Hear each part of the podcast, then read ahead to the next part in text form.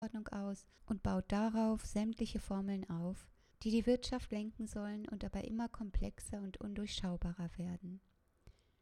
Solchen Formeln Vertrauen entgegenzubringen, ist angesichts der heute sichtbaren Krisen etwas viel verlangt.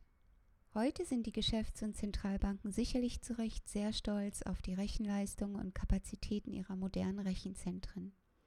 Aber verstehen tut heute kaum jemand mehr, mit welchen Parametern die Formeln gespickt sind, die die Banker ihren großartigen Rechnern zum Füttern geben. Welchen Bezug diese Formeln zur Realität und zum gelebten und spürbaren Alltag der breiten Masse haben, ist vollkommen unklar.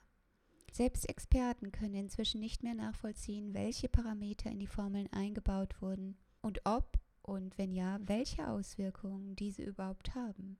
Ob sie überhaupt in der Lage sind, eine Realität wiederzugeben oder gar zu formen.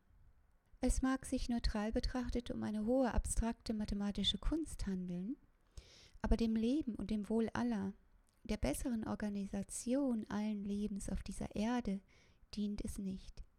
Ich gehe die Frage nach einer optimalen Geldordnung also nicht aus der Perspektive der Mainstream-Ökonomen an, die versuchen, die Gesamtthematik nur mit mathematischen Formelwissen zu erfassen und zu beschreiben. Diese Wissenschaften wurden in erster Linie geschaffen, um die bestehenden Systeme zu optimieren.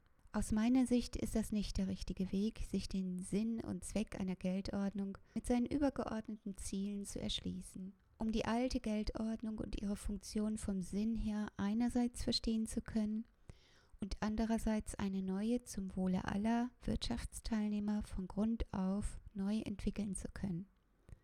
Dies wollte ich voranschicken, damit Sie wissen, was Sie von meinem Kurs erwarten können und was nicht.